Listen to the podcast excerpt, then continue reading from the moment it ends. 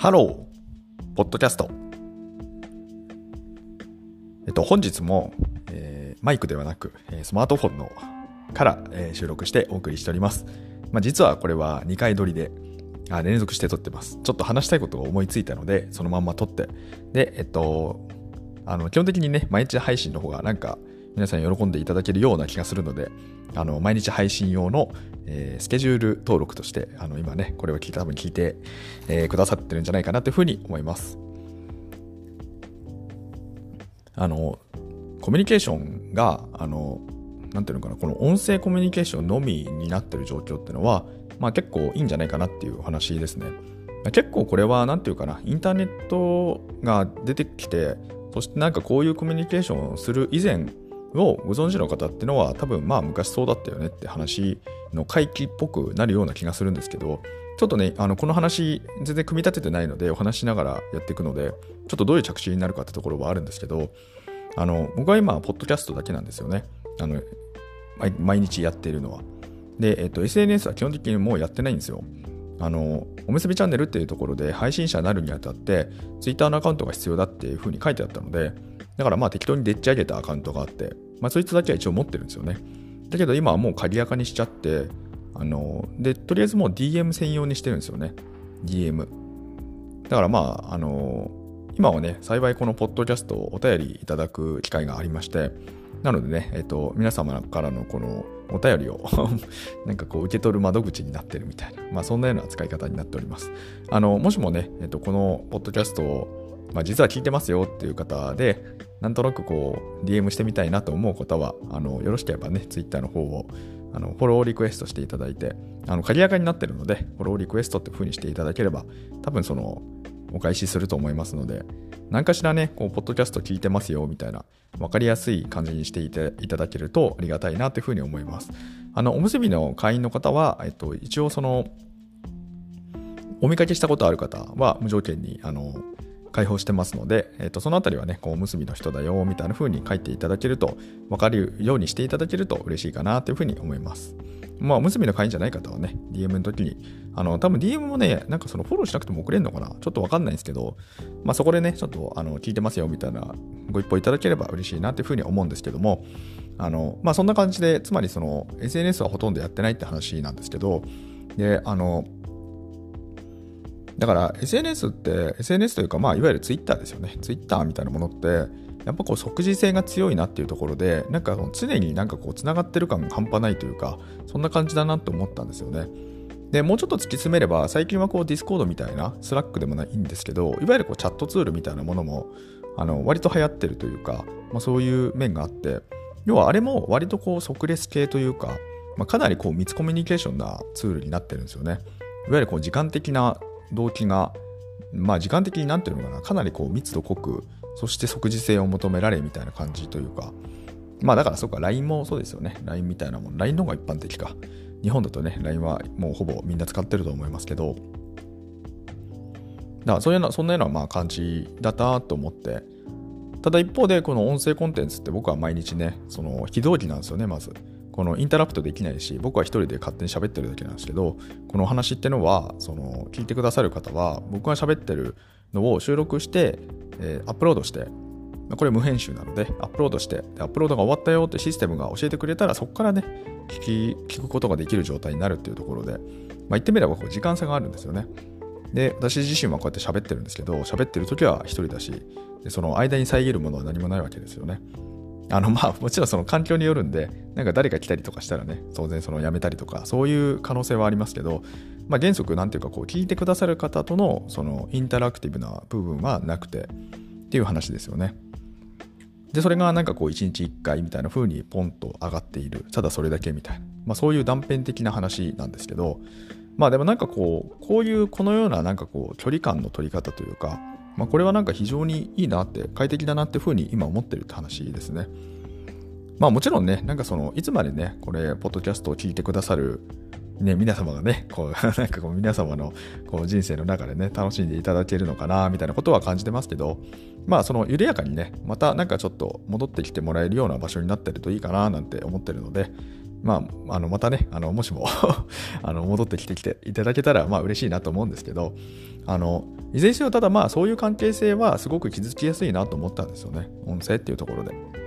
であと、やっぱりその音声だけなんで、いろいろこう、やっぱ視覚から人間は何だっけ視覚が8割9割みたいな見た目が9割でしたっけまあ要はその視覚ってすごく情報の中でその全体のねその受容する情報の中でかなりこう占有してるって話あるじゃないですかただそこが欠落していていわばもうこれは聴覚だけなわけですよね。聴覚一辺倒にこうまあ、刺さってくるってところでだいぶ要は情報が欠落してるので、まあ、その分なんていうかこう喋ってる話ぶりからなんかこう脳内脳内で何かがねこうあのなんていうのこう補足してね再生されるようなそんな感じというかあって、まあ、非常になんかこう想像もう創造性があるというかなんかこう欠けてるからこそねなんかこう補足しようというかなんかそういう効果もねあって、まあ、よりなんかこう欠落していることが実はね結構良さにつながっていたりとか、まあ、そんな風なことがあるのかなって思うんですよね。まあ、というので、なんかこう逆に SNS やってなくて、この音声だけっていう状況っていうのは、まあ、非常に面白いなと思ったんですよね。でこれはまあ音声だけによらずに、例えばノートでもいいかもしれない、ノートみたいなね、この文章表現でもいいですし、まあいいんですけど、まあ文章もね、ある意味でこう、視覚ではありますけど、文章っていうところで、かなりあれは、文章ってね、めちゃくちゃ圧縮できるので、情報を。そういう意味だとね、なんていうかこう、ある意味で欠落してるんですけど、そのね、かなりそぎ落とされて、すごく濃度が高くなってるので、結構ね、読み手を選ぶっていう性質はあると思いますけど、ただその分ね、なんかこう、すごく密度濃く、あとね、お互い、お互いっていうか読む方はね、かなり時間省略できますから、僕の喋ってるのって今これね、6分40秒か。6分40秒ぐらいなんですけど、これ多分喋ってるからこのぐらいなんですけど、この情報量って文字にしたら多分ね、なんだろう、ワード1枚もいかないんじゃないですかね。で、ワード1枚だったら大体数分で読めるじゃない数分もいかないじゃないですか、多分ね。ってなった時に、まあ、やっぱりそこはね、ちょっと違うというか、また違う風なあの感じはあると思うんですけど、まあ、例えばだからそういう記事みたいなものが出てくるって話もあるんですけど、なんかこう即時性ね、即時的なものをできるからこそ、でもなんかその即時的なコミュニケーションによらない、なんかちょっと、うん、なんか なんか少しスローなというかね、まあ、そういうコミュニケーション形態が取れるっていうのは、まあ、非常に面白いんじゃないかなと思いまして、で、このね、ポッドキャストっていう、えー、形っていうのは、僕的には割と今はね、すごく快適だなと思ってまして、まあね、あの、その、もしもね、楽しんでくださってる皆さんとはね、なんか引き続きこう、緩やかにね、なんかこう、なんていうのかな、あんまりこう、同期同期しないような、なんか不思議なかあのコミュニケーションみたいなものが継続できていくといいかなと思いまして、今日はね、ちょっとそんなお話を、えー、してみない、してみないだと思いまして、こんな話をしてみました。えー、このチャンネルでは明日がちょっと楽しくなる IT というコンセプトで、IT というのは私が10回拡大解釈した IT をお届けし、皆様の明日がちょっとでも楽しくなればという、そういうチャンネルになっております。えっ、ー、と、東京地方は今は晴れなんですね。あの 1, 1回前の放あの配信の時と一緒なので、実は半袖なんですね。あのちょっとね、今日も反響する部屋からお送りしてるって形になってます。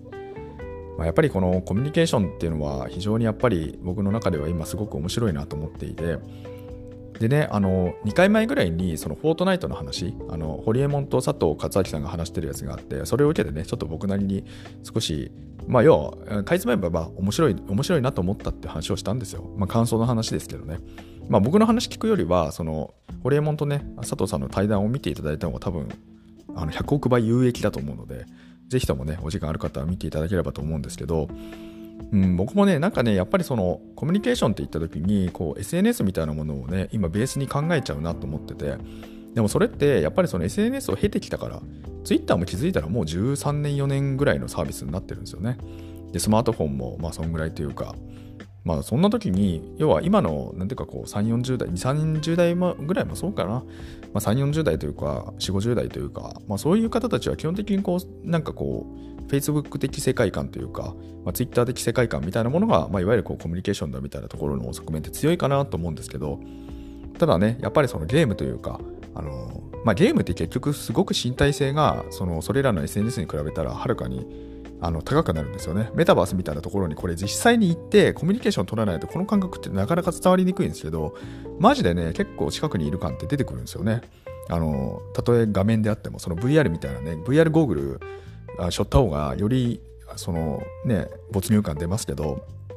うん、そうじゃなくてもなんかそのアバター越しに喋ってる人がいるっていう時点で結構やっぱりなんかこうしなんか近くにいる感というかなんか違ったコミュニケーションがそこにあるなっていうのは確かに感じるポイントなんですよね。って言った時にやっぱりそのコミュニケーションの形って言った時になんかこう SNS 的な世界観の延長で見てるとちょっとやっぱ面白くねえよなと思ってたところにこのゲームみたいなねでゲームっていうのはね誰かが作ったクエストをクリアするみたいなそういう側面じゃなくてもはや何ていうかもう、まあ、言ってみれば僕らの生活だってゲームじゃないですかね、お金っていうものを稼ぐために、なんかこう、労働してるわけ、労働っていうね、手段を使って、ね、要はチャリチャリやってるわけじゃないですか。